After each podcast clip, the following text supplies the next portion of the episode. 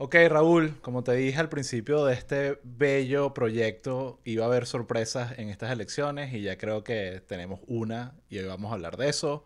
Así que episodio 7, Pueblo People, me encanta tu, tu corbata, let's go. Vamos. Os. Hola Raúl, ¿cómo estás? ¿Qué pasó el fin de semana? Nada, nada, Nada. nada muy importante. Oh my god. Este, me corté el pelo. Sí, me estoy dando Sí. cuenta, yo creo que voy a hacer eso esa- esta semana, ¿ok? Mira, este, bueno, eh, normalmente las, las sorpresas en las elecciones en Estados Unidos las guardan para octubre. Sí, el Pero- famoso October Sí, Surprise. exacto. Bueno, la- el October Surprise normalmente no son este, eventos de fuerza mayor. Sí, pero siempre hay algo. Sí, Siempre pasa no, algo. Siempre, siempre alguien lanza algo, pero tuvimos una eh, sorpresa anticipada. ¿Cuál fue?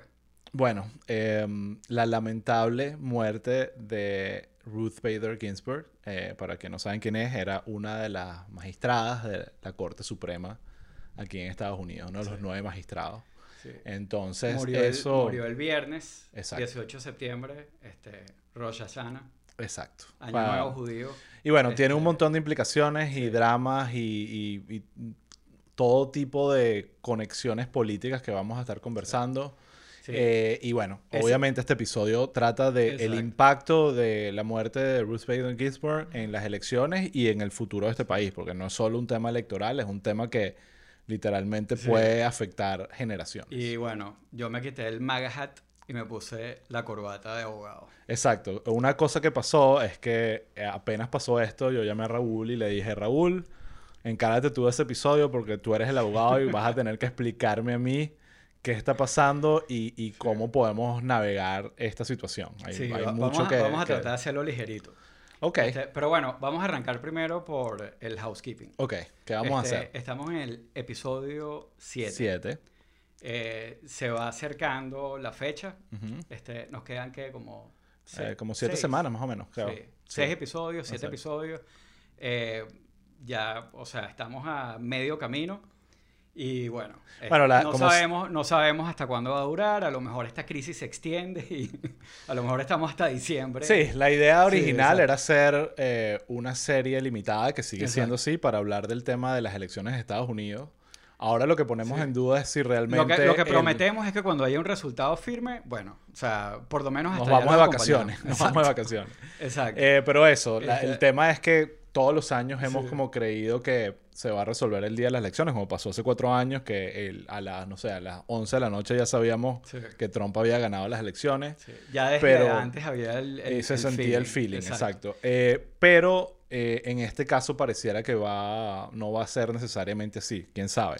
Sí. Entonces, lo que sí prometemos es que eh, vamos a seguir aquí hasta que se decida un ganador. Así que acuérdense de suscribirse, eh, péguenle a la campana en, las, de las notificaciones de YouTube, este, síganos en Spotify, síganos en, en Apple, en Google, en todo lo demás. En Apple acuérdense de ponernos cinco estrellitas este, y algún comentario simpático.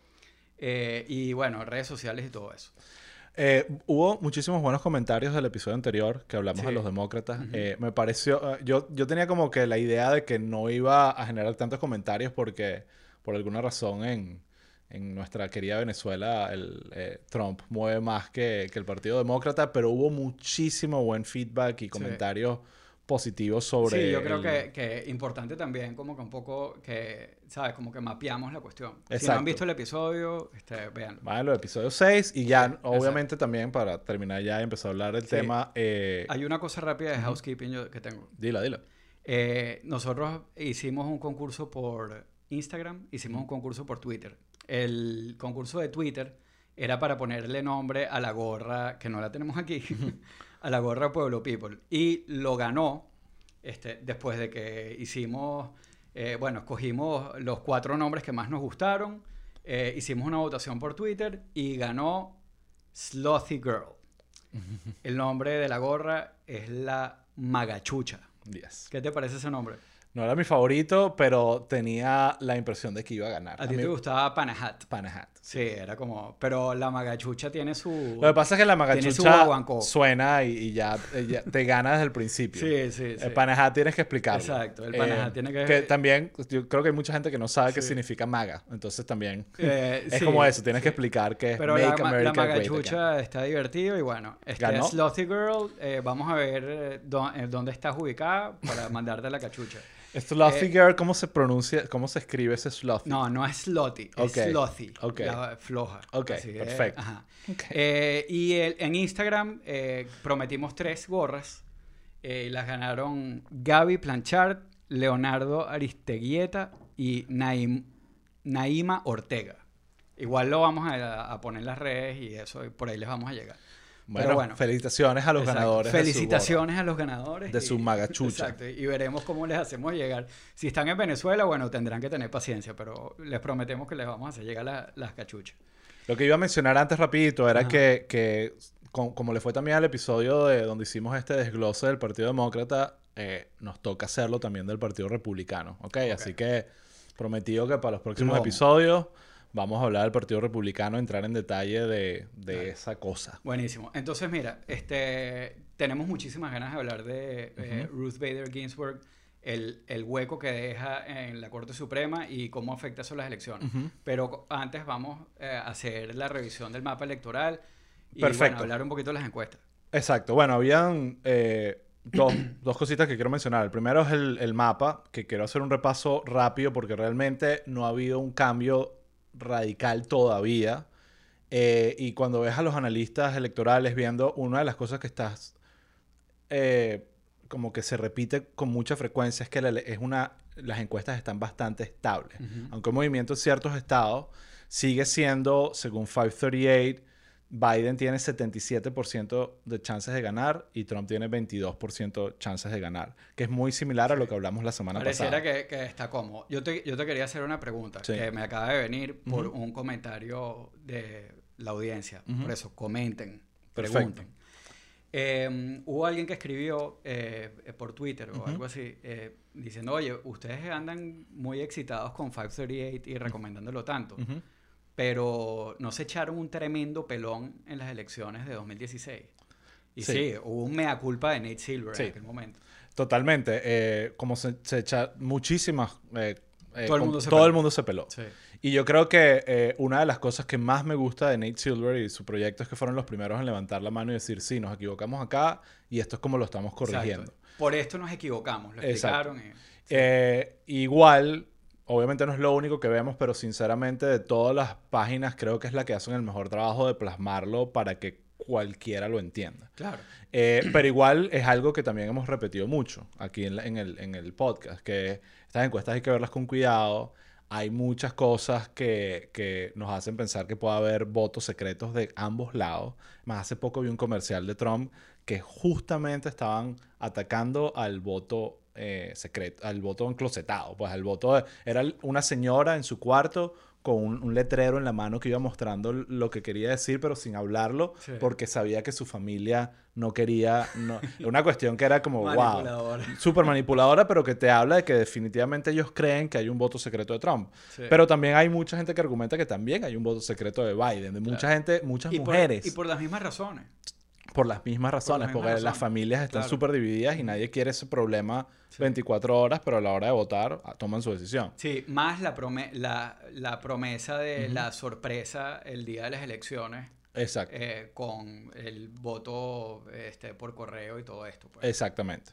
Entonces, y es más, esto lo vamos a hablar más adelante con lo de la Corte Suprema, pero incluso tú ves en las medidas que está tomando el Partido Republicano con respecto a ese tema y Trump, es que en ciertas conductas ah, lees entre líneas una actitud derrotista de que tenemos que tomar esta decisión antes de que perdamos las elecciones. Por... Entonces eso te da señales de que ellos tampoco creen que es que la tienen cómoda, ¿no? Eh, pero sí, parte de lo que hemos hablado antes es que estamos traumatizados con lo que pasó en 2014 y, y de ninguna manera, perdón, 2016, pero de ninguna manera vamos a, a, obviamente, ignorar las encuestas ahora en adelante. Las estamos viendo con mucho cuidado, las estamos viendo por estados. Creo que gran parte del error que siguen cometiendo los medios es que se van a los national polls, como si fuese voto popular, Sí. lo que fuese definir el voto, y el, el presidente, perdón, y eso obviamente ya sabemos que Sí, no es así. Exacto. Ya, Eh, ya, ya ese, eh, ese baño de agua fría nos lo dimos. Exacto.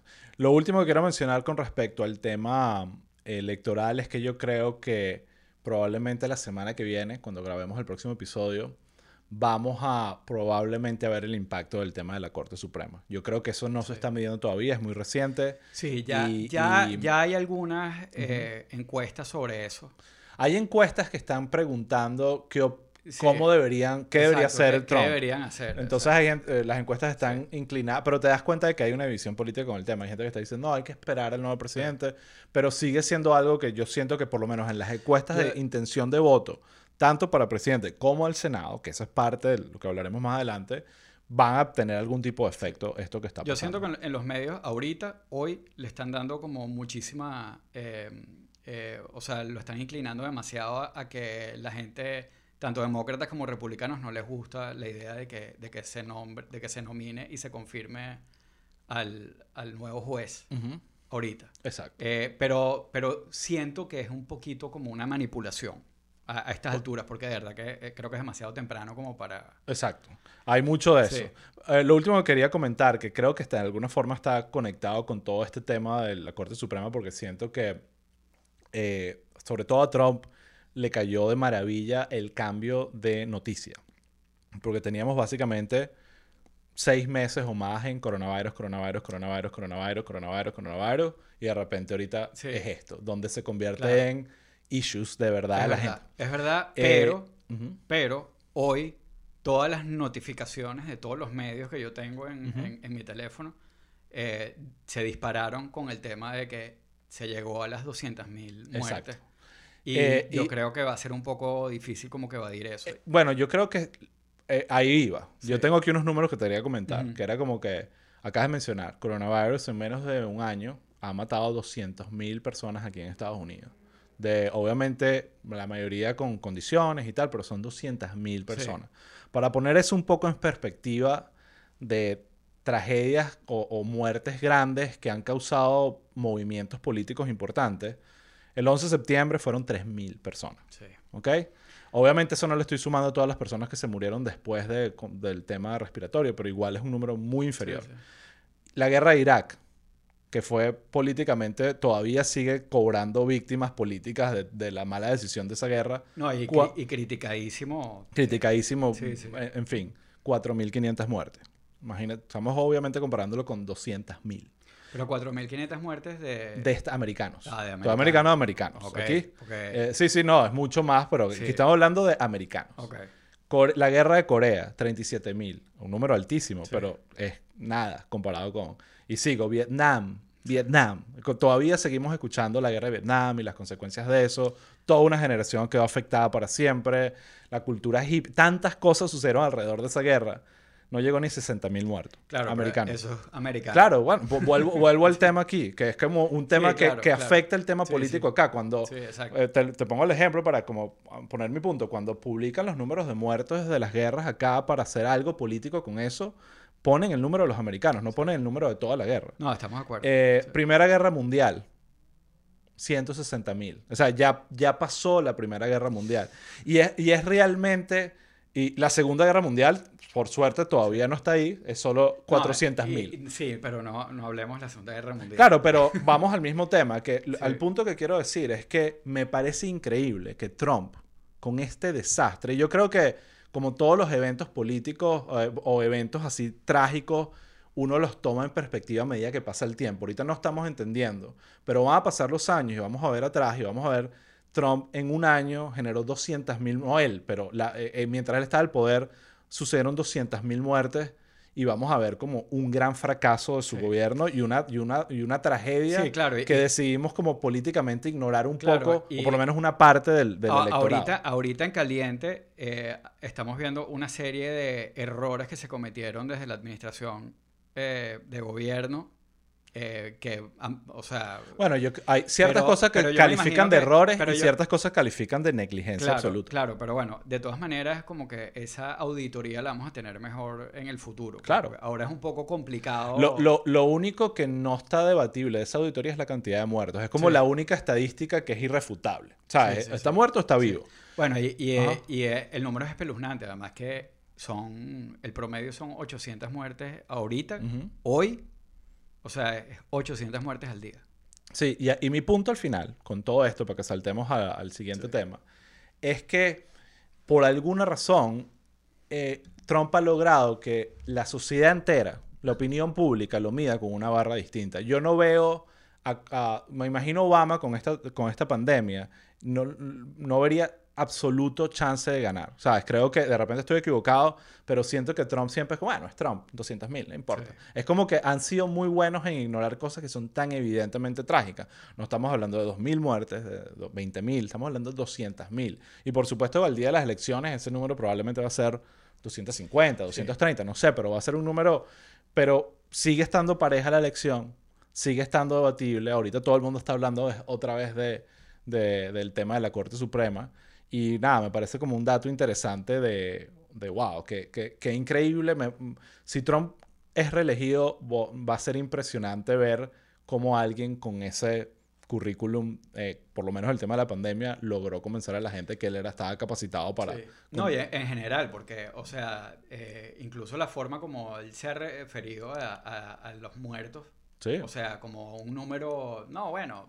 No, es que eh, es, Es podemos, si aquí seguimos hablando de todas las cosas Sí. mal que ha hecho, Bueno, da todo el episodio. Sí, yo creo que, que además, bueno, este, tenemos un tema bien interesante por delante. Exacto. Así que, Entonces, nada, ah, entremos de corte, de lleno en la Corte Suprema, así que vamos a hablar, tengo muchas preguntas para ti con tu corbata. vamos a, a una transición y seguimos. ¡Pum! Ok, Raúl, aquí estamos. Ah, vamos a hablar del tema que nos preocupa y nos ocupa. Sí.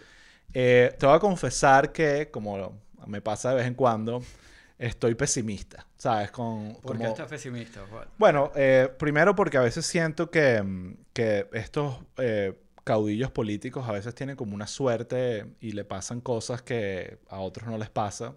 Y ahorita nos damos cuenta que estamos Trump con una situación donde en, en menos de cuatro años probablemente va a haber elegido el 30% de la Corte Suprema, ¿no? Más o menos, ¿no? O sea, tres magistrados de nueve. Eh, ¿No? Sí, bueno, ¿y si gana? ¿Ah? Y si gana, al menos cuatro. Al menos uno más. Al menos Sí. uno más. Porque ya Kennedy dijo que se retiraba. Entonces, para No, más o menos. Kennedy se retiró. Ah, Kennedy ya se retiró. Sí. ¿Quién es el que queda? Este. ah, que Ah, Kennedy, exacto. Kennedy Sí. fue por Grouser. Kennedy fue. No, Kennedy fue por eh, Kavanaugh. Kavanaugh. Ok, ¿y quién fue mm, eh, por. Eh, el Go Search. Gorsuch era el que eh, era. era el de Escalía. el de Pero ahorita, ahorita les voy a explicar. Ahorita vamos a, vamos, a ir a, vamos a ir para allá. Entonces, tú estás preocupado. Yo estoy preocupado porque, eh, nada, como sabemos, Ruth Bader Ginsburg, mejor conocida como The Notorious RBG, RBG. ah, falleció el viernes. Y bueno, ahorita entraremos en detalles, pero ella era una magistrada del ala más liberal. Sí. La eligió Clinton en los 90. Y muy popular, eh, súper feminista eh, eh, Sí. y, y- y- y como que hizo muchísimas cosas por la mujer. Ayer vi algunas cosas No, eh, Increíble. no, es, es- es impresionante porque cuando tú ves, ya entrando eh, en, en el tema de quién era ella, ¿no? Porque creo que es importante, quizás hay gente aquí que lo está oyendo que, que no sabe. Este, Estados Unidos, bueno, sabemos como el, el país que es, ¿no? O sea, eh, la, la revolución de los derechos civiles de los 60 cambió una cantidad de cosas, pero, o sea, Estados Unidos está entrando, o sea, entra tarde a este, temas de, de raciales este, y a temas de igualdad de género. Sí. Eh, o sea, Ruth Bader Ginsburg fue la segunda juez de la Corte Suprema de Justicia, mujer. Sí, Y eso fue en el 93, exacto. ¿ok? Entonces, o sea, hay que verle la cara eso. Pero la carrera de ella es súper interesante porque la, o sea, la señora, de verdad que eh, era un personaje excepcional. Sí. Eh, ella estudió en una época eh, que eh, las mujeres estudiaran derecho era una cuestión que se veía raro, este, eh, se burlaban, no les daban, no tenían ni siquiera derechos, eh, o sea, eh, eh, na- ni siquiera les daban acceso a los archivos porque ¿qué hacía una mujer revisando los archivos de la biblioteca? O sea, era una cosa absurda, pues. Cuando ella se gradúa, le costó muchísimo encontrar trabajo. Eh, y yo creo que también eso fue algo que la fue como definiendo, ¿no? Ujú. este, en el que ella se dio cuenta como que, oye, o sea, es increíble como, ¿sabes? Este, eh, eh, mi camino no es, el no es igual que el de mi esposo. Ujú. Este, y ella, eh, de, o sea, empezó, se fue metiendo como por el lado académico. Ella fue profesora eh, de, de Columbia, o sea, fue profesora en un par de universidades, o sea, fue como que generando esa base. Y después en los 70, ella se metió de frente este, con un par de organizaciones en el tema de la lucha por los derechos de la mujer. Eh, pero lo que siempre se ha dicho es que como que ella fue súper estratégica. O sea, e- ella escogía muy bien sus casos este, sobre issues que a ella le parecía que, ¿sabes? O sea, era, era estratégico. O sea, ella no agarraba y decía como que, ah, ba- dame, sí, vamos a defender a Dame la lo que mujer". sea, yo. No, ella a veces agarraba casos que era que si, por ejemplo, uno de los casos que ella agarró era que si eh, un hombre que estaba pidiendo que le pagara, o sea, que, le, que había perdido a la esposa y había, le había tocado a él ocuparse del hijo, este, que era recién nacido, y estuvo meses sin trabajar, entonces eh, a él no le querían dar los mismos derechos de, ¿sabes? Eh, No le querían pagar, pagar eh, ¿sabes? Maternity leave o qué sé yo. No, eh, no era maternity leave, era, tú sabes, este, cuestiones del seguro social Ok. eh, por, haber, por no tener el, el spouse trabajando porque era hombre. Ujú. Entonces ella, ¿sabes? Le entró al tema de la igualdad Ujú. utilizando un hombre y, Interesante. ¿sabes? Y terminó peleando la cuestión en la, en- en la Corte Suprema. Entonces, eh, también otra cosa es que, este, y ahorita vamos a hablar un poquito de la Corte Suprema y cómo funciona aquí, pero aquí la, no es, los casos ante la Corte Suprema no son tan comunes, son pocos. Y ella como abogada lo, llegó a litigar eh, seis casos y ganó cinco. O sea, Ok. y, la- y todos de temas de género. Entonces, o sea, ella fue como formando, este, o sea, eh, desde que era abogada, este, ella fue como que armando esta es- estructura de reforma de los derechos de la mujer. Después ella llegó a, a ser juez de, de la Corte de Apelaciones eh, y siguió como que un poco con este tema, pero durante el tiempo que fue juez, antes de llegar a la Corte Suprema, ella se, se bajó un poco el tono y se convirtió en una especie de consensus builder con los otros jueces y, o sea, empezó a hacer como alianzas, pero todo súper estratégico. O sea, no era como que, o sea, se, se hizo un poquito más moderada para lograr consenso Para, en cosas para importantes. ganar. Para ganar. Entonces después, bueno, eh, en el 93 ella llega, o sea, la nomina Bill Clinton, no era su primera opción, este, pero bueno, ella tuvo un par de cheerleaders ahí que la posicionaron y, eh, y llega y la, la nomina y la confirman. Cuando la confirman, la confirman, creo que fue como 97 a 3. Sí. O sea, sólido. Eh, eso es bien importante porque yo creo que en esa época era más común ver esas nominaciones sólidas. Sí, yo creo que era como que estaba terminando la era donde había como Exacto. cierto consenso Sí, y, y los partidos y- había lugares de encuentro. Sí, sí. Pero bueno, para explicar un poquito que, o sea, eso de, de- de la nominación. A- Aquí la... la- la- Exacto, exacto. sí, Explica cómo es sí, eso. From the top. La Corte Suprema en Estados Unidos tiene a, a nueve jueces. Este, uno es el Chief Justice y tienes ocho aso- Associate eh, Justices. ¿Y cuál es la diferencia? La diferencia es que, o sea, el Chief Justice es como una especie de director del proceso. O sea, El no- moderador. sí, como un no tiene más poder, pero tiene más No tiene más control. voto, pero sí tiene más o menos control de sobre quién hace las ponencias. Este, o sea, sí tiene algunas cosas que son claves. Cuando hay un impeachment, el presidente es quien dirige la cuestión. Y o sea, ahorita es. Ahorita es John Roberts, Exacto. que, que es, es, eh, este, conservador, es republicano. Sí, lo nominó Bush. Exacto, lo, lo, W. lo nominó W y él se ha ido haciendo más conservador con el tiempo. Antes era un poquito menos. Este, Más conservador o más liberal. no, no, creo que se ha hecho un poquito más. con- no, o sea, mentira. No, no, él se ha movido Eh, más mentira. al centro. Sí, sí, no, no. Él estaba no, más a la derecha y se movió al decir- centro. Perdón, lo que quería decir que se ha hecho más moderado. Exacto, más que, moderado. que en los republicanos es más hacia el centro. Exacto. Exacto, él se ha ido haciendo más moderado. Sí. Este, pero, pero bueno, o sea, ca- todos los votos valen lo mismo y las decisiones se toman por mayoría, este, por mayoría simple. Por eso son nueve, para que no haya un Eh, empate. sí, o sea, originalmente eh, no eran nueve, eran, este, creo que eran seis. Eh, pero este, este número de 9 está desde 1869. Ok. Hubo un momento en la época de FDR en la que él trató de convertirlo en 15. Ujú. Bueno, FDR no fue también el que lo religieron como tres veces. Eh, bueno, pero eh, FDR, FDR fue, o sea, en la época del New Deal, él trató de hacer un court packing. Court packing es cuando este, metes más este, jueces, como pasó en Venezuela, para desbalancear la, la cuestión y, y jalarla para tu lado. Y quería meter una cantidad de jueces que fueran pro New Deal para no tener problemas con, con la jueces que le... Exacto. O sea, una cosa súper chimba. Pero Ajá. que al final no, este, No fluyó. no prosperó y bueno, y quedó nueve. Pero el tema es que a los jueces los elige, eh, o sea, el presidente que está de turno eh, son cargos vitalicios. Los de los jueces. los Que, de la- que eso vamos a hablar, de los parte del problema, de la pareciera. Corte Suprema. Sí, es como, un- eh, es como un bug y un feature. Este, Necesito que me expliques la, par- el- la parte del bug, la tengo clara. Bueno. Pero la del feature no, no entiendo porque ningún trabajo debería ser para no, toda tu claro, vida. claro. Eh, o sea, es, es por un tema O sea, de... se murió de 87 años. Sí. Pobre señora estaba haciendo todo lo posible para Sí, morirse son cargos, en tres sí, meses. Son cargos vitalicios. Eso lo podemos discutir un poquito más allá. Yo no estoy diciendo que esté de acuerdo No, no, con que claro, sean vitalicios. Este, Otra vez. O sea, sino que bueno, eh, desde el punto de vista, desde un punto de vista como más, ah, ah, ¿sabes?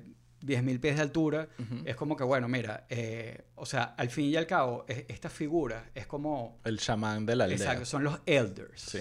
Este, son, este, y, y, o sea, y, y hay que entender también que, bueno, mira, esta es la, la última instancia del Poder Judicial, o sea, son los que tienen la última decisión, pero no solo eso, sino que también es la última instancia de la interpretación de la Constitución. Entonces se supone que son ellos quienes dicen, eh, o sea, quienes pueden decirle al, al Congreso, mira, esa ley es inconstitucional y no va. O sea, es como... De- eso lo, lo, lo valoro y siento que tiene mucho que- poder, pero no sé que- si una persona de y- 87 y, también años. hay una idea de que, de que bueno, de, de que darle un poquito de continuidad a, a ciertas ideas, pues, y, que, y que no sea eh, como, o sea, que, eh, que no es que de una administración a otra tú puedes cambiar y tienes el país. No, claro, no, no es uno o la otra. Por ejemplo, Andrew Yang, que me gusta tanto, pro- estaba proponiendo, me acuerdo que él proponía que fuese un cargo de 18 años, que claro, no... no Es bastante, Es pero, bastante. pero exacto, sí. Es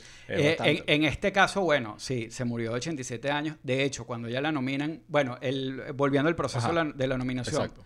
eh, la, él nomina al presidente. O sea, el presidente eh, el- de el- turno El presidente de turno escoge a un, a un juez que tiene le la, la, la- Exacto. la responsabilidad y de Exacto. elegir al magistrado que se retire o se muere Sí, en este caso. Exacto. Y luego le toca al, al Senado, este, o sea, hacen como una especie de examen y les toca eh, confirmar la nominación. Exacto. Que al final la, la última palabra y, la tiene el y Senado. el Senado son 100 personas. Este, y hoy en día, esta decisión se toma con 51 votos. Exacto. Eh, de hecho, o sea, eh, eh, este tipo de decisiones antes se tomaban con 60, Ujú. pero este, entre los republicanos y los demócratas, Ajá. Este, Harry Reid incluido, sí, ¿no? le- eh, eh, eh, este, tu- eh, reventaron el filibuster y con lo que llaman el nuclear option. Exacto. Este, y quitaron esa, este, ese requerimiento de que fuera con 60. Ujú. Entonces ahorita este, estamos en esta situación de que eh, para los republicanos es muy fácil eh, confirmar a un, a, a un, A cualquier a un juez nominado de la que Corte ponga Suprema. Trump.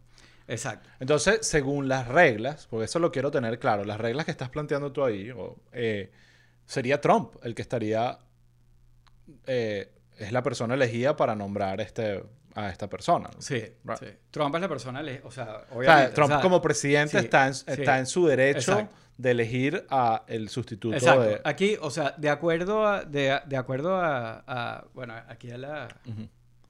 The bitch, Exacto. para decirle la bicha, Exacto. la Constitución gringa. Ajá.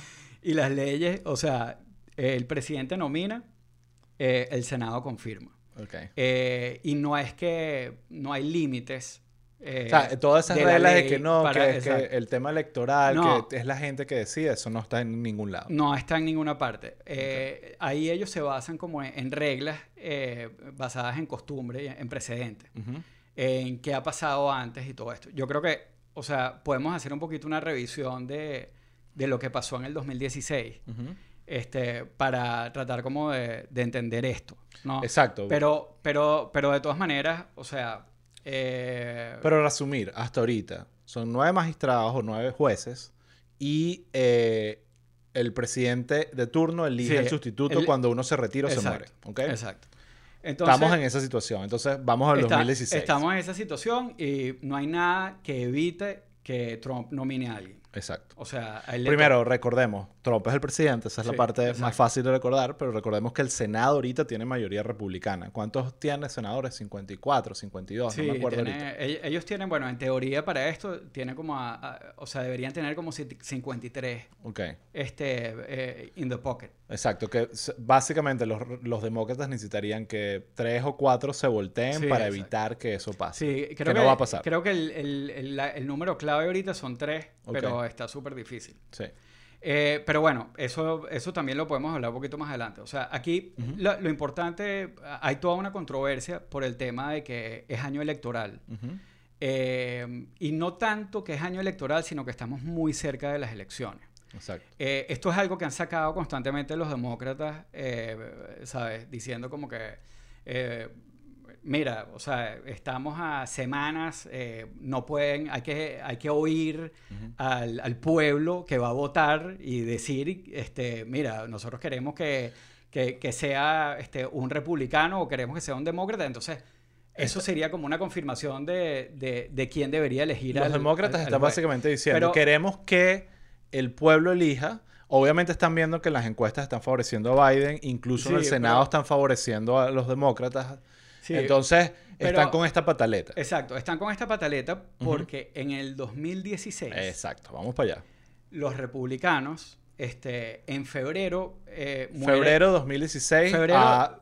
sí, ¿Cuántos? pero Ocho mira, meses de las elecciones. Febrero 2016 muere Antonin Scalia, un, que- que era un juez- un juez de la Corte Suprema. un juez de la Corte Suprema, este, un Que ojo, que no era viejo, no estaba tan viejo, pues. No, o sea, no- un no estaba- señor, pero sí, no estaba se tan murió viejo. que sí, un infarto, Sí, una sí, cosa así. Le dio un infarto. Nadie en- se esperaba en su rancho en, en Texas ahí comiéndose un, ¿sabes? Un tibón. Sí, está perfecto. Eh, pero cuando muere Escalía, y de hecho, bueno, Escalía era, era este, republicano, era súper conservador. Era, digamos, de los nueve, el octavo más conservador. Era, sí, probablemente, pero era una mente jurídica brillante. Sí.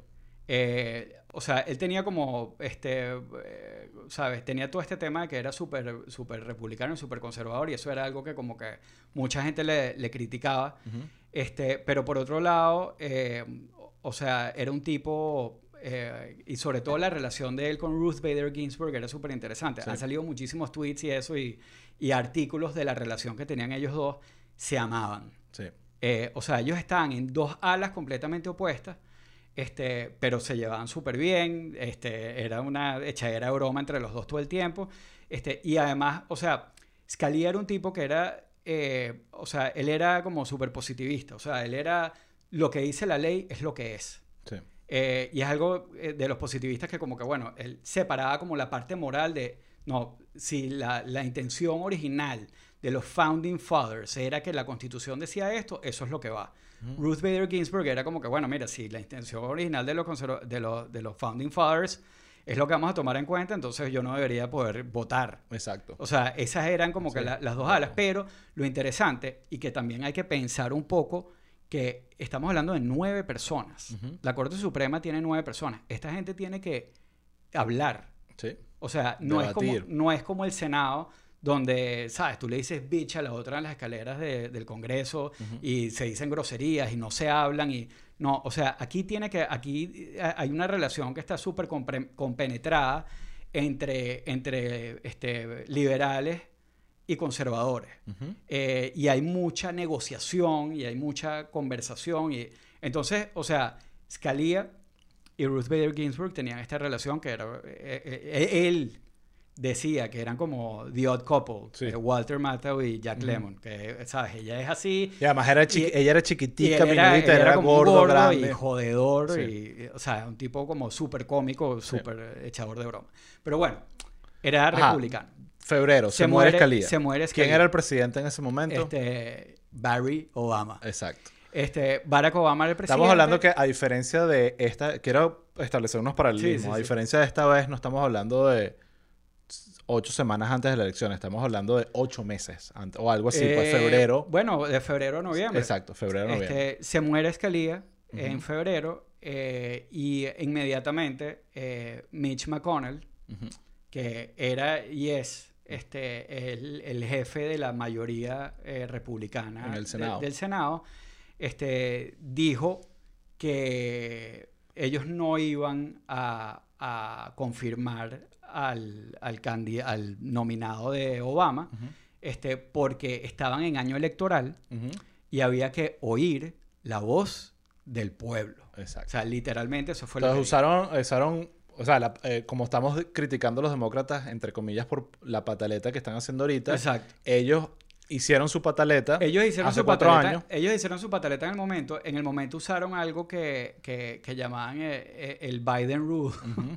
Sigue Eh, llamándose. eh, que, que fue que, que, bueno, que Biden eh, en, en un discurso, este, una vez que creo que fue con, creo que fue con Bush, este, eh, en una situación que ni siquiera era similar porque no había Ujú. una, un una, una vacante eh, en la corte, dijo que si, si hubiera, si se diera el caso, este, que en año electoral no se debería hacer Sí, esto. que hay que esperar a ver. Exacto, pero bueno, eso fue, y no era una regla tampoco del, del Senado, sino fue algo que dijo en un discurso, pero Mitch McConnell en el momento citó a Biden, Ujú. este, diciendo que había que oír al pueblo, que Ujú. había que esperar a las elecciones y que, y que, y que como ellos tenían la mayoría, bueno, este, ellos simplemente lo iban a bloquear hasta que hubiera un nuevo presidente. Exacto. Y así Eh, entonces, ocho meses, eh, Ya, bueno, no, más de ocho meses. Obama nombra a Sí, un a- magistrado. a, a Merrick Garland, Exacto. que era un tipo que, bueno, obviamente era, era liberal eh, y, eh, ¿sabes? Por ahí me han dicho que no, pero, no, o sea, él, él nombró a alguien que a los liberales no les gustaba mucho Estaba en el centro. Y Sobre todo porque había nombrado, había nombrado a dos y jueces a, antes y a los más conservadores tampoco, le- y tampoco les gustaba, porque las decisiones que el tipo había tomado, que tomaba, eran muy liberales, pero también en sus responsabilidades de asignar eh, este, cargos y jueces, eh, era, era, era también un consensus builder, Ajá. como Ruth Bader Ginsburg. Exacto. Este, yo me imagino que Obama pensaba que con ese él iba a lograr convencer a, a- a- los republicanos y no logró convencer de un carrizo. Se lo bloquea- bloquearon, pasaron todos esos meses y al, al final quien termina este, nominando y confirmando a, a un, a un juez es Trump. Pasó todo ese O sea, año. cabe destacar que cuando, año. cuando Mitch McConnell dice esto en febrero, Trump ni siquiera era todavía No, no, candidato. no, no, ellos no, juraban no. que Era Trump... un punchline político. Exacto. Era un punchline ellos, político. ellos, ah, ah, pero, pero pasó, hubo un año ujú, en el que el- la Corte Suprema, en vez de tener nueve, tuvo ocho. tuvo ocho. Y eso evidentemente afecta las decisiones, porque no Obviamente. tienes tiebreak, porque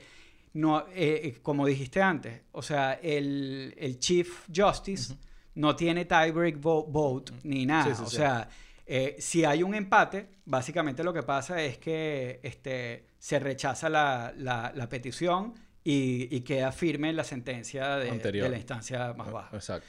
Entonces, eh, o sea, bueno, es chimbo. Es chimbo. Y ellos estuvieron un año en, en esa situación.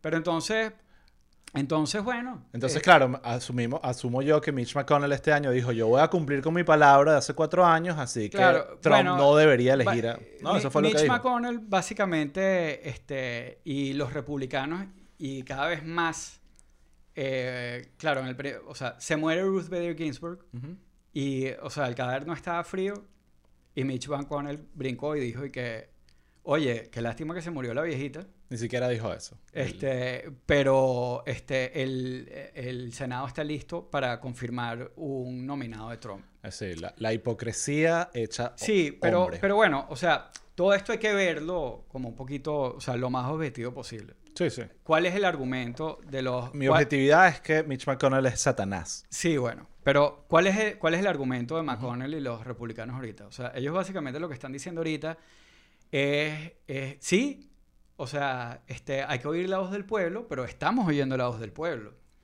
Eh, ¿Por qué? Porque eh, de- no solo eh, el, la, the people, Bueno, el Senado lo tiene. exacto, pero Ahí no, por so- ahí no, ese pero argumento es no más solo sólido. ellos nos dieron este, la mayoría, sino que luego nos ampliaron la mayoría. Ujú. Este, entonces, bueno, estamos empoderados. Pero básicamente lo que ellos están diciendo es que esta situación no es la misma de 2016, Ujú. porque ellos dicen que, que, que cuando ocurre que hay una vacante en año electoral y el, y el, eh, y, y el Senado es de una tendencia distinta al presidente, este, normalmente se aguanta hasta que hable el pueblo. Pero como ahorita esa no es la situación, sino que el presidente y el Senado están alineados, este, ellos dicen que 29 veces o una cosa así se ha hecho y no ha, no ha habido rollo. Pero claro, eh, los ejemplos que se citan la mayoría de las veces son cosas como el caso de que en febrero se muere el tipo y, y en noviembre son las elecciones, no que pocas semanas antes. Eh, pero de todas maneras, o sea, de acuerdo a la ley, estamos bien. Ujú.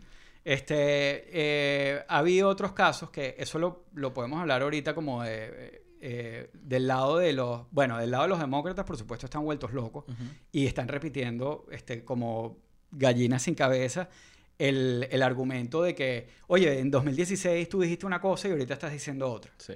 Eh, la respuesta de estos es, ah, pero es que no es la misma situación. No, no es la misma situación Este- tan simple porque no tenían el Senado en esa época y no lo tienen ahorita. Obviamente, eh, y, y volvemos al punto del problema de los demócratas, que quieren poder sin saber ganar elecciones. O sea, tienen que ganar. O sea, tienes que controlar el Senado para poder controlar el Senado. O sea, Sí. no hay otra. Y, y es como que la situación es lamentable porque obviamente esto pone en un desbalance muy fuerte la- lo que es la Corte Suprema con lo que realmente es la- lo que el país o, o el pulso del país, y hablaremos de eso después, pero sí estoy de acuerdo que de alguna forma esto es una derrota a los demócratas por no saber ganar elecciones, por, por, por seguir con esta tontería Bueno, de que nos los merecemos, tenemos sí. el voto popular. Mira, así no son las reglas acá. Sí, ¿Entiendes?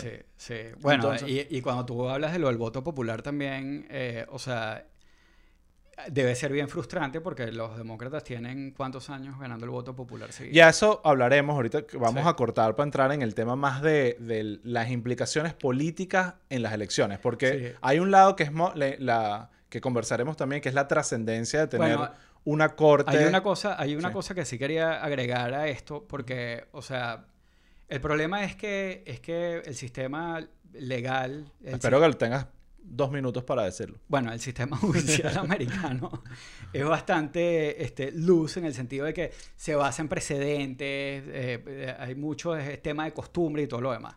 Eh, sí hay un precedente de un presidente que nombró eh, este, a, a un, a, a un, a un juez de una tendencia contraria.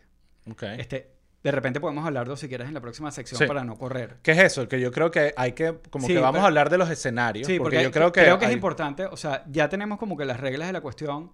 Ahorita creo que es interesante hablar de políticamente cómo funciona la cosa. Y lo del deber ser de que, bueno, ajá, lo que dice la ley y, bueno, no es moral o no es políticamente hábil o... No, o y, sea, y hay- lo que mencionas ahí, líneas que es el, el tema de qué tan importante es querer eh, un balance en la corte o querer que realmente represente lo que tu partido quiere.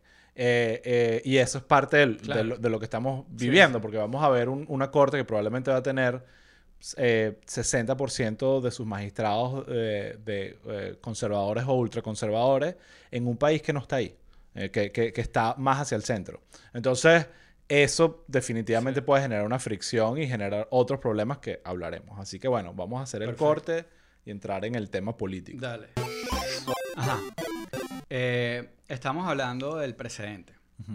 Eh, o sea, el argumento de, de los republicanos ahorita es decir que eh, normalmente eh, cuando hay, cuando hay un presidente de una tendencia y, un- y el Senado de otra, eh, se aguanta a la voluntad del pueblo, Ok, que no es el caso de ahorita. Exacto. Este, eso es un Invento. Es un invento porque en verdad eso no ha pasado mucho. O sea, no es que cada vez que pasa, no. Y no solo no ha pasado mucho, sino que eh, Eisenhower eh, confirmó, o sea, nominó a, a un juez este, en año electoral con un Senado en contra. Pero ¿qué fue lo que hizo Eisenhower en su momento? Nominó a un liberal. Exacto. Él era republicano y nombró a, a un juez este, liberal que cumplía con, eh, bueno, y eso es otro cuento, ¿no? Con ciertas condiciones, el tipo era católico, era medio moderado, este, ¿Y por qué eligió un liberal? Para mantener la- el, la- el balance en la para, corte. bueno, yo creo que para ganar las elecciones que ganó. Ok. Eh, y bueno, y también aquí, a- a- para ser este, completamente honesto, o sea, él, eh, eh, la, la nominación oficial fue después de que él ganó. Ok. Pero muy hábilmente, antes de, a- antes de las elecciones, Ujú. eh, cuando él decidió, era Justice Brennan, Ujú. este, eh, eh, en su momento. Este, mm, y esto fue como en el 56. Ujú. Eh, pero mm, él fue hábil porque él no lo nominó oficialmente antes de las elecciones, pero avisó que lo iba a nominar. Este, Una estrategia como hizo Biden con sí, la era- vicepresidenta. Sí, no, y él salió y rompió protocolos y tal, y básicamente habló 20 minutos con el tipo, le pareció que sí era, Ujú. y le dijo, bueno, dile a tu familia, este, eh, vele avisando a tu familia que el lunes vamos a, a avisar. Y el tipo salió de una en cámara diciendo, no, mira, este va a ser, el, eh, este va a ser mi nominado. Pero la verdad es que él lo nominó después de que ganó y lo confirmaron después de que ganó, pero era, era cross, cross party nomination. Eh, entonces, bueno, ese argumento, y, y- y volviendo a lo que tú dices, o sea, y que creo que es súper importante, la ley, en este caso, y escalía, ¿no? La, la letra de la ley este, le permite a Trump hacer esto. Este, le permite a... Ah, no, eh, eh, bueno, y, y una cosa que es importante. O sea, lo que, lo que es como muy criticado es que, eh, eh, que Trump nomine, bueno, criticado no, o sea, es algo que no debería ser de verdad, después de que pierda las elecciones, que es lo que llaman el lame duck este, eh, presidency. Exacto. Eh, porque, o sea, ya perdiste y en verdad no deberías hacer nada este, porque viene otra gente. O nada trascendente. Exacto. Este, pero si él nomina antes y, y lo confirman después, no es lame duck. Exacto. Eh, pero Mitch McConnell, Ujú. en 2016, llamó a, a Barack Obama lame duck president Exacto. desde febrero. Exacto. Y eh, no era lame duck. Claro. No era lame duck, pero la gran diferencia para Exacto. era que Pero- sabíamos que Obama Claro, no pero- iba a volver a ser presidente, pero- ya tenía su segundo Pero mandato. bueno, volviendo a lo, a lo de Eisenhower, este, o sea, el tipo pensó políticamente en su reelección, eh, pero también había un tema como de estabilidad, que era un poco también lo que yo decía de, de que, de que en, la corte, en la Corte Suprema, o sea, todos estos rollos no deberían llegar a la Corte Suprema. De hecho, en algún momento Ruth Bader Ginsburg eh, habló mal de Trump eh, durante la campaña y ella después se arrepintió. Dijo, yo no he debido decir eso porque a mí después me va a tocar tomar ciertas decisiones y, o sea, y, y esas decisiones van a estar tainted por, Por mis comentarios. por mis comentarios. Eh, entonces, o sea, se supone que este grupo como de, de- de- de sabios está más allá de todo eso. Este, pero lo importante es que es el trabajo que ellos hacen internamente como de llegar a consenso. Y yo creo que eso es algo que es su- súper importante en este caso, porque la ley te permite hacer esto. O sea, te permite nominar al tipo. Y bueno, eh, este, por ejemplo, gente como Ted Cruz estaba diciendo eh, que sí que no, que, que Trump este, nomine y nosotros confirmamos antes de las elecciones, que eso es como que están cortando todo el, o sea, casi que sí, cortando sí. camino y, y, o sea, Sí, técnic- sí, es un atajo. Sí, es un atajo. La pregunta es que a técnicamente- largo plazo, ¿cómo le va? Técnicamente estaría bien que, que Trump nomine antes y que después eh, ellos confirmen, este, técnicamente. Pero volvemos a lo, de la, a lo de la letra de la ley. Es verdad que eso es lo que dice la ley, pero también del lado como estratégico este, y, de, y de la estabilidad del país. O sea, en teoría hay una decisión que está también del lado de- del Congreso. O sea, esto no es solamente eh, el presidente que la ley le permite este, nominar. Está del lado de ellos también confirmar. Este, y, y, en este caso, el, el Senado es como la conciencia. este, sin salirte de lo que dice la letra de la ley, este, ellos pueden funcionar como la conciencia de decir, señores, vamos a aguantar esto para no darnos el tortazo. Y Trump pudiera perfectamente nominar a alguien sin rollo y, sin que se le critique demasiado. Ok, Raúl, pero vamos a ser realistas. Ok. Ok, vamos a ser realistas. Entonces, primero, Mitch McConnell, para ser claro con el tema de Obama, él desde el día uno, cuando Obama ganó la presidencia, dijo que su única misión era impedir que Obama hiciera nada. Lo cual...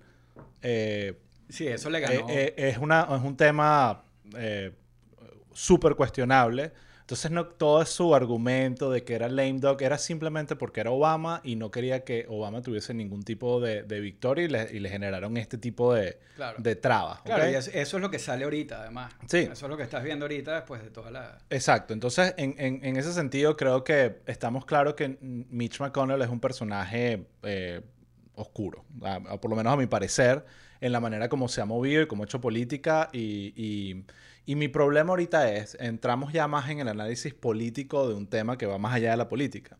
Es, al final, todas estas cosas están hechas, ¿no? Todas estas reglas que crean los países es para tratar de tener una representación de lo que la gente quiere, sobre todo en este, en este tema de democracia, ¿no? Que bueno, mira, existe esta corte, existe este presidente, este senado, que representa lo que el pueblo está eligiendo. Entonces, ¿qué pasa?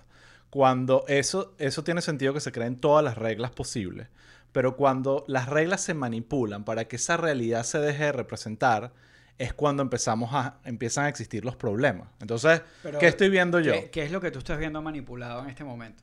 Yo lo que estoy viendo es que los republicanos han hecho un gran trabajo de, desde el gerrymandering para tratar de tener una mayoría que realmente ya no existe. ¿Sabes? Eh, la data más contundente es que de las últimas ocho elecciones presidenciales, siete las han ganado los demócratas en el voto popular. Entonces, eh, cuando tú ves que esa realidad es así y ves una Corte Suprema que va básicamente a ser una Corte Suprema con seis magistrados conservadores y solo tres, diríamos dos liberales y uno más o menos, eh, no es una representación de la realidad. Entonces, ¿qué pasa?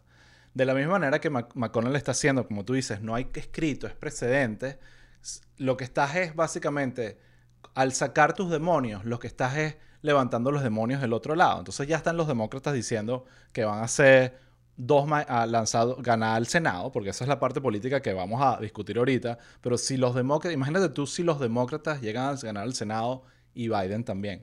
Todas las cosas que van a empezar a hacer y empieza esta guerra ideológica que lo que va a hacer es seguir afectando las instituciones. Entonces, es que yo creo que el peor escenario no es que ganen los republicanos.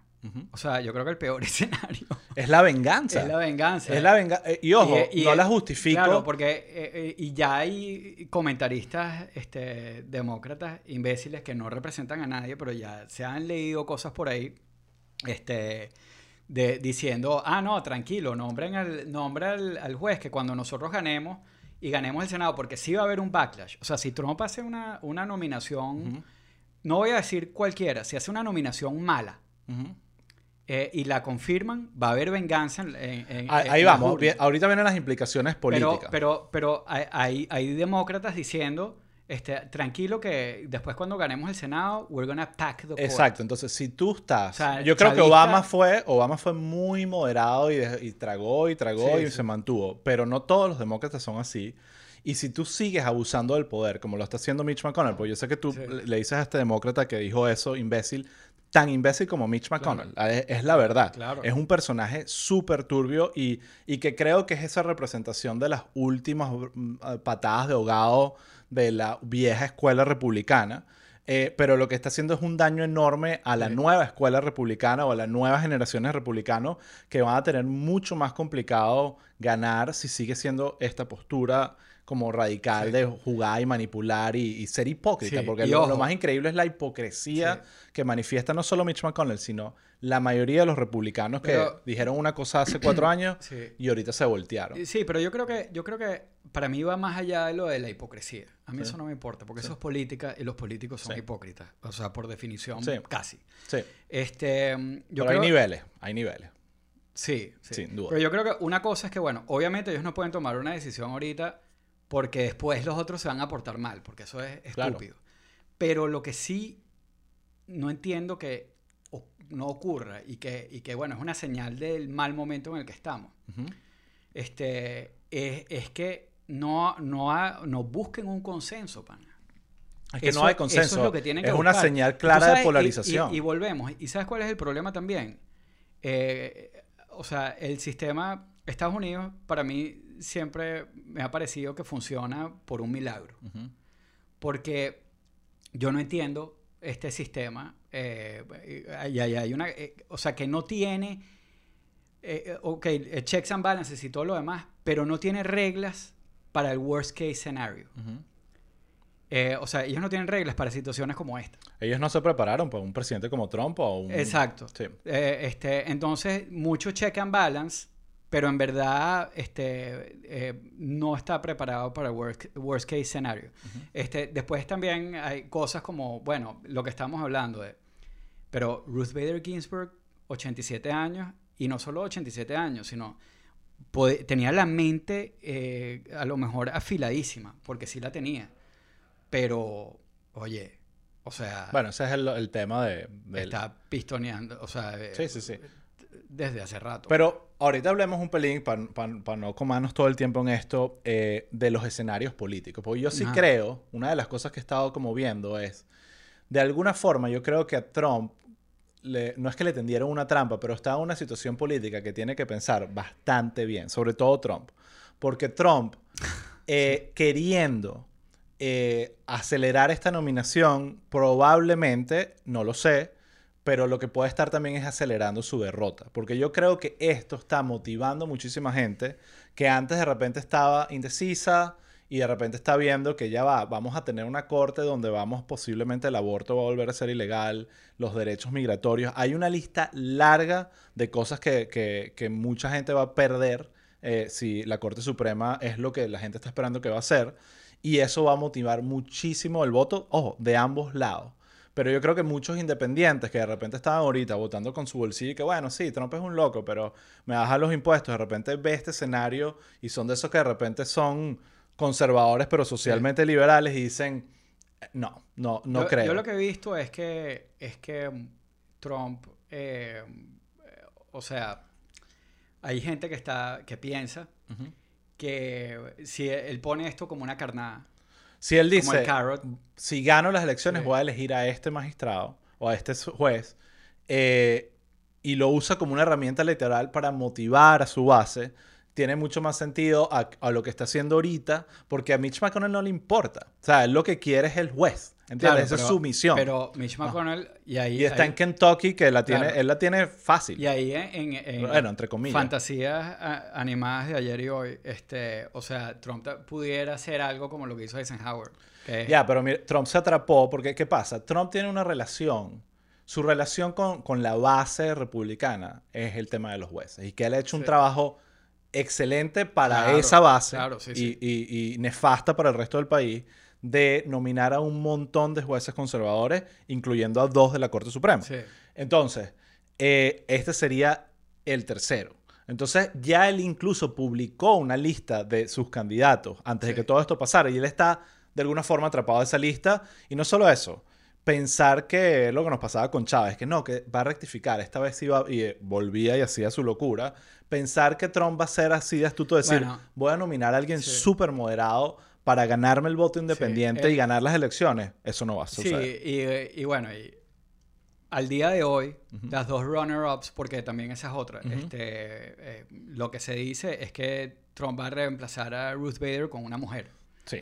Este, entonces, eh, es interesante ver las opciones que hoy Ujú. Se Martes. Están conversando, sí. se están conversando como las dos principales.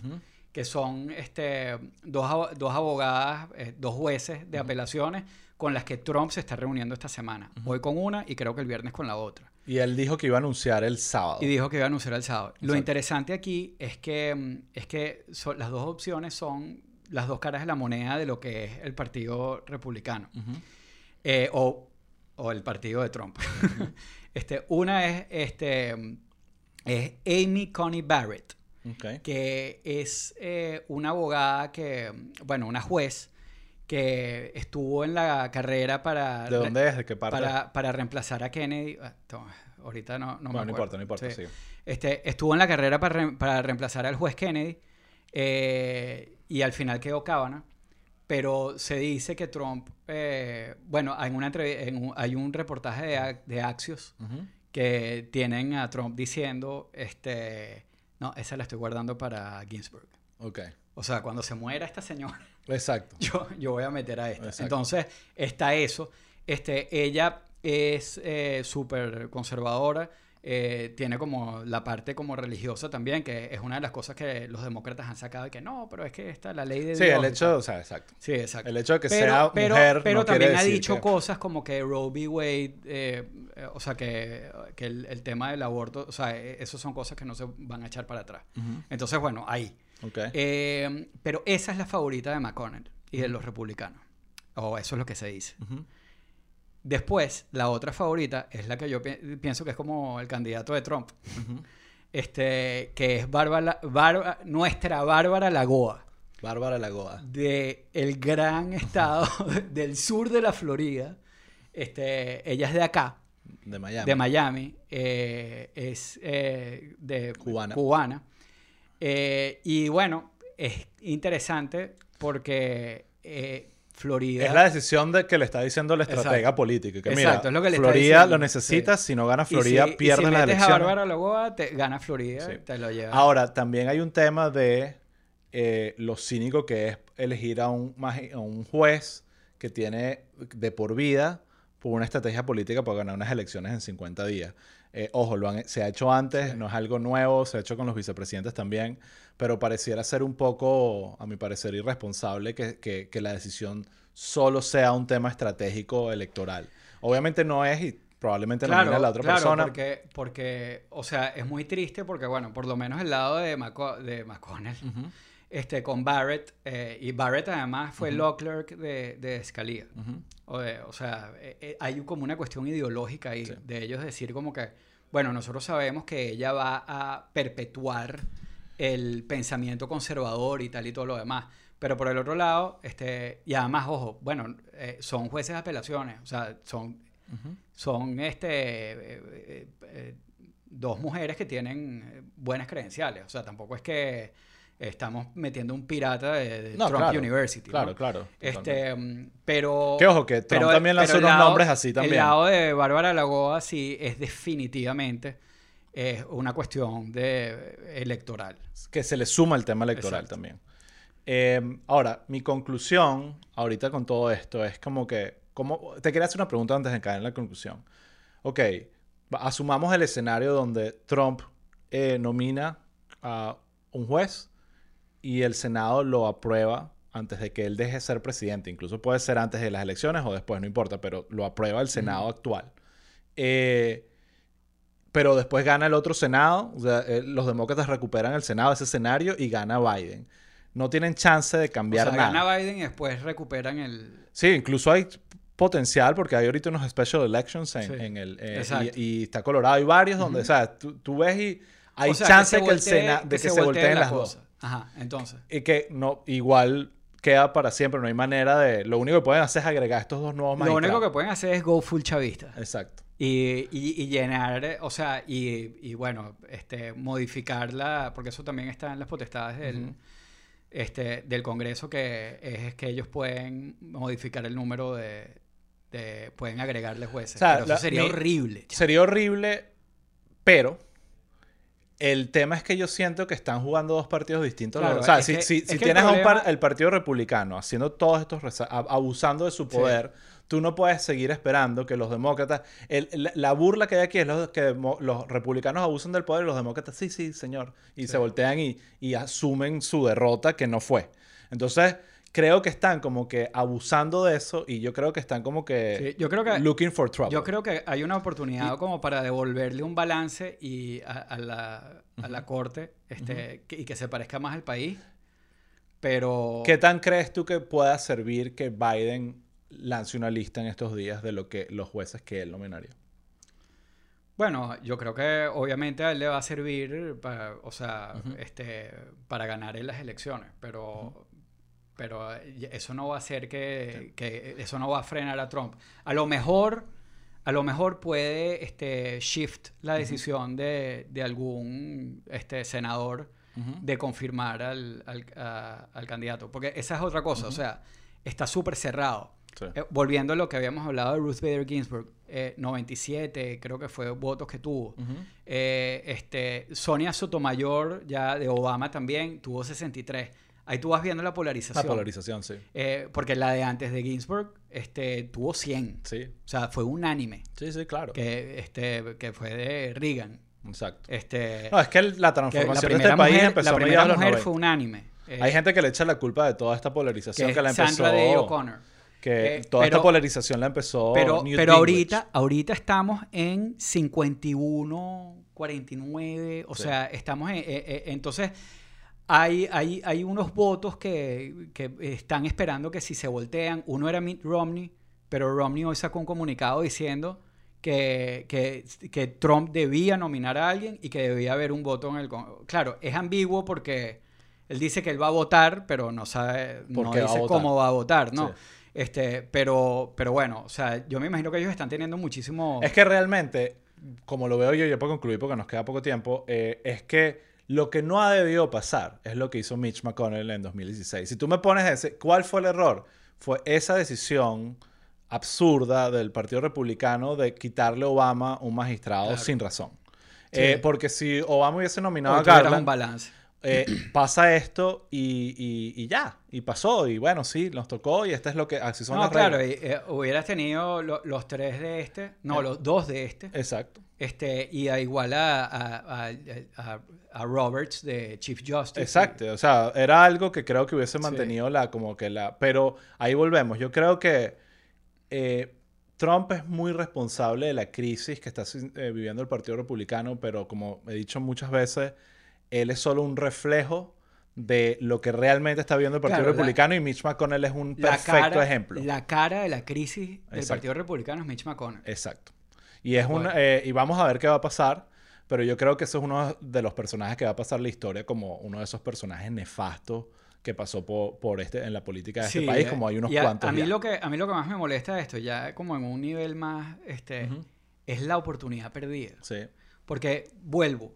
O sea, aquí tú puedes decir, no, moralmente, eh, la moralmente, o sea, la ley es la ley.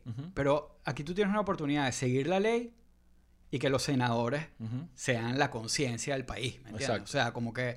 Y eso, y, y es una cuestión de, de- de consenso y, y- y- y de verdad de, de- de buscar la forma como de pegar ese fabric social que está roto en los Estados Unidos. Pero bueno, ya esto es una tontería que estoy diciendo, pues, porque... Sí, y lo, que, y lo que hablamos, que por más críticos que seamos del Partido Republicano y a veces del Partido Demócrata, lo que más nos preocupa es ver una radicalización del Partido Demócrata por el lado equivocado, Sí. donde tengamos básicamente dos partidos que no nos representan de ninguna manera. Y ese es mi gran temor, que como que están viendo como el Partido Republicano, Republicano abusa de su poder y es como que, ok, vamos a tener que entonces nosotros tomar medidas radicales como chavistas o no, pues yo creo que también lo que está haciendo el Partido Republicano es bien chavista. Sí. Eh, pero bueno, nada, llegó la hora de Sí. terminar este episodio. Eh, gracias Raúl por informarme tanto de esta Bueno. situación. Sí, espero que les sirva, que no haya sido complicado. Vamos a ver- En verdad no, lo hicimos Sí, sencillo. vamos a ver en las próximas, en el próximo episodio cómo esas encuestas empiezan a moverse a favor o en contra, porque yo sí, creo que hay un, un juego político de no necesariamente esto es excelentes noticias para los republicanos como pareciera Claro, ser, por lo- sí. a- a- de- al menos desde el punto de vista electoral. Sí.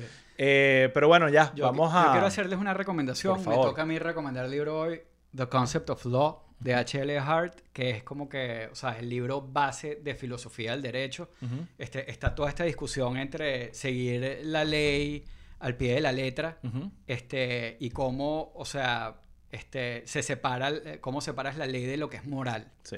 Este, entonces, Interesante. bueno, eso está bien interesante para los fiebrudos. Sí. El libro es, es, es un bonche. Exacto. Eh, bueno, Pero bueno. nada, episodio 7 listo. Sí. Eh, la semana que viene hay debates, así que vamos a arrancar a empezar a hablar de esas cosas y conversar de eso. El mini episodio que vamos a hacer es un poquito preparando a la gente del tema de los debates. Sí, sí, exacto. Y bueno, nada, eh, di ahí las redes y esas cosas. Sí, porque- bueno, este, síganos en Twitter, arroba pueblo underscore people, Instagram, arroba pueblo people. Y bueno, acuérdense por favor de suscribirse, este, campanita, síganos en, en donde nos oigan. en Compártalo con sus podcasts. amigos, Sí. con, con su familia, con la gente que vaya a votar. Si ya están votando eh, aquí en Estados Unidos, eh, avísenos, díganos por quién votaron. Y bueno, nada, nos vemos la próxima semana. Hasta la próxima.